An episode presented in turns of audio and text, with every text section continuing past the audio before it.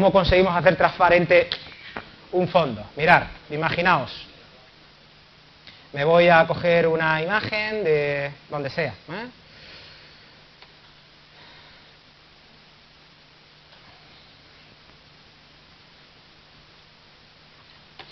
A ver, voy a irme a, mi propio insertar, eh, imagen, voy a insertar una imagen, esto es muy típico, ¿de acuerdo? Mirad, para vuestras presentaciones la sugerencia es que podáis utilizar la imagen que queráis, porque como no vais a venderla, entonces podéis copiar imágenes de Internet y ponerlas, pero eh, intentar que sean específicas. Es decir, si yo tengo que hablar de matemáticas en secundaria, no se me ocurre poner a matemáticos calculando un álgebra en una empresa. Es decir, intentar que la imagen que utilizáis sea una imagen ajustada al grupo de edad que estáis manejando. Si estáis manejando en clases de inglés con niños de primero de primaria, utilizar niños de primero de primaria, no pongáis estudiantes universitarios. ¿Mm? A eso me refiero cuando eh, el ajuste. ¿no? Mirad, vamos a poner una imagen que es muy típico. A ver, eh, si alguien no tiene los logos de la universidad, sabéis que todos los logos de la universidad existe un apartado en la universidad dentro de la unidad de protocolo. Acordaros, protocolo donde podéis descargar gratuitamente todos los logos de la universidad. Si alguien no los encontrara, me manda un correo y yo le mando eh, los logos porque eh, los, tengo, los tengo todos también. ¿vale? Entonces, sabéis que el logo, eh, por ejemplo, el logo oficial de la universidad el que puede utilizar el equipo rectoral es el circular. Nosotros solamente podemos utilizar este que tenéis aquí abajo o el cuadradito, que es este de aquí, por ejemplo. Mirad. Este, este es el logo que nosotros utilizaríamos. Por ejemplo, esto que os he puesto aquí, esto, en teoría, imaginaros, yo lo pongo aquí encima. ¿eh? Como veis, eso es una mancha. ¿Cómo hago para quitar la mancha? Pues si yo coloco, me coloco ahí y le doy a formato, marcando el dibujo que yo tengo con la mancha blanca de fondo o gris de fondo y quiero convertirlo en transparente, me voy a color y en color hay una opción abajo del todo que pone definir color transparente. Si pincho en definir color transparente, me aparece como un lapicito que si yo me pongo encima de el color blanco, me lo quita y me lo hace transparente, ¿de acuerdo? Esto es quitarle la mancha al color de fondo. Si yo la coloco aquí ya no hay color de fondo, no se me ve bien porque no es el objeto, pero en este caso no, no estaría manchándome el fondo que a mí es lo que me interesa. ¿Sí? Repito, está claro. esto es algo creo que muy básico, ¿no? Mm, nuestros estudiantes de secundaria lo hacen, ¿eh? Lo hacen porque mi hija de 14 años lo hace y, no es excesivamente avispada. ¿eh? Bueno, en cuanto al texto, ¿eh? ¿qué haríamos con el texto? Pues en este caso, intentar escribir frases, ya lo hemos comentado, no escribir oraciones, volver a presentar información muy simplificada, intentar cuidar esto a la máxima, ¿eh? porque equivocarse verbalmente hablando es normal, porque es muy difícil no encajar un, problema de atasco, pero que el error ortográfico se vea en grande es, mm, es como llevar una mancha muy grande, ¿no? Se nos va, si yo llevara aquí una mancha, todos me estarían mirando la mancha seguro, en vez de estar mirando. Entonces, se nos va los ojos a la, a la ortografía. Pasarle el corrector ortográfico, el corrector ortográfico, pero lo mejor, ¿sabéis qué es? El mejor corrector ortográfico no es el, el que diga el programa, porque muchas veces hay palabras que no las corrige, sino mi compañero, que no conoce mi programación y se la lee. O mi pareja, o mi hermano mayor, mi hermana mayor, digo, léete esto, por favor.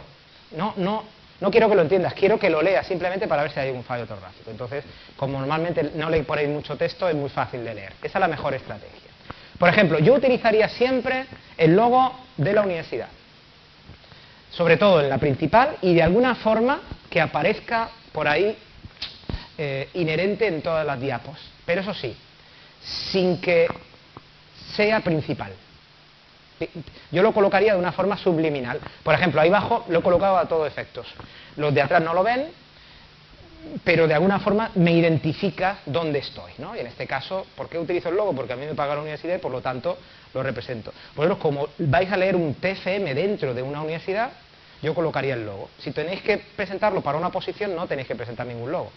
Ni de Consellería, ni Andalucía, ni de nada. En blanco, ¿de acuerdo? Pero aquí sí yo colocaría el logo de la universidad. Sobre todo en la portada principal. Esto es vital, ¿de acuerdo? Vamos a verlo hoy o mañana, o el próximo día haremos un ejemplo de la portada y veremos a ver cómo, ¿vale? Cuidado con lo del mm, copiar y pegar, ¿de acuerdo? Esto ya, ya, ya lo, asumimos, lo reitero por enésima vez, porque además yo espero que no nos veamos en la presentación, porque si me hacéis eso yo lo voy a decir, ¿eh? Yo lo voy a decir públicamente, porque en teoría lo he dicho aquí, y como esto va a llegar a todo el mundo, todo el mundo lo sabe. Si, hacen lo contrario a alguien, pues oye, en teoría se te ha dicho, intenta buscar un mecanismo, ya tienes que decirlo muy bien como para que esto no se cumpla. Mi idea es la siguiente, ¿cómo podemos transformar algo que yo estoy contando aquí y que puedo transformar en una presentación en la que la información pueda equilibrarse de una forma distinta. Es decir, yo estoy presentando en una misma diapo una, dos, tres, cuatro, cinco, seis focos de atención. Pues lo que hago es una, dos, tres, cuatro, cinco, seis diapos distintas para presentarlo. Claro, esto es muy fácil decirlo, Juan Antonio. Claro, si, si tú tienes dos horas, lo haces. Pero en 12 minutos, ¿cómo hago yo para poder pasar tantas diapos con, con, poca carga de información? Bueno, pues ahí en parte vamos a buscar ese puzzle para intentar eh, encontrar una solución. Por ejemplo, y vamos a hacer una práctica. Me gustaría, aquellos que tenéis el ordenador, me gustaría que lo hicierais individualmente. Los que no tenéis ordenador, los ponéis con alguien y lo compartís. Yo voy a poner un reto. ¿eh? Vamos a dar 5 eh, minutos, 5 o 10 minutos máximo. Yo os presento estas viñetas. Esto es una forma tradicional en la que yo incluso he presentado información aquí hoy, que puede ser viable. Ahora, me gustaría que transformarais esta información en visual. Yo os voy a contar que en este caso hay una posibilidad de que haya una relación entre el deporte, el tráfico y el trabajo. ¿Por qué? Porque hay deportistas que trabajan, que trabajan en el deporte y el propio deporte le ha generado en algunas ocasiones un accidente que no le ha permitido poder seguir. Ejemplo de la situación de nuestro corredor de Fórmula 1 en el que se está ahora. Trabaja en Fórmula 1 y en una situación de tráfico, en este caso cerrado, pues ha tenido un accidente. Yo lo estoy presentando de una forma muy clásica, tres palabritas donde puedo relacionarlas o no. Ahora yo os pido que hagáis el esfuerzo de cómo encajáis estas tres palabras con imágenes o con una imagen.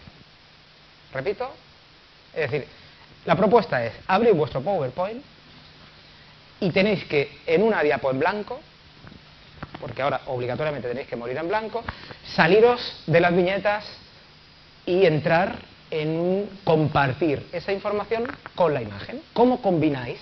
¿Cómo hacéis para combinar estos tres conceptos con una imagen o con varias imágenes? ¿Vale? Poneros manos a la obra, si tenéis dudas yo me voy acercando y voy tratando con vosotros esta información, ¿vale? 5 o 10 minutos en la medida que vayáis.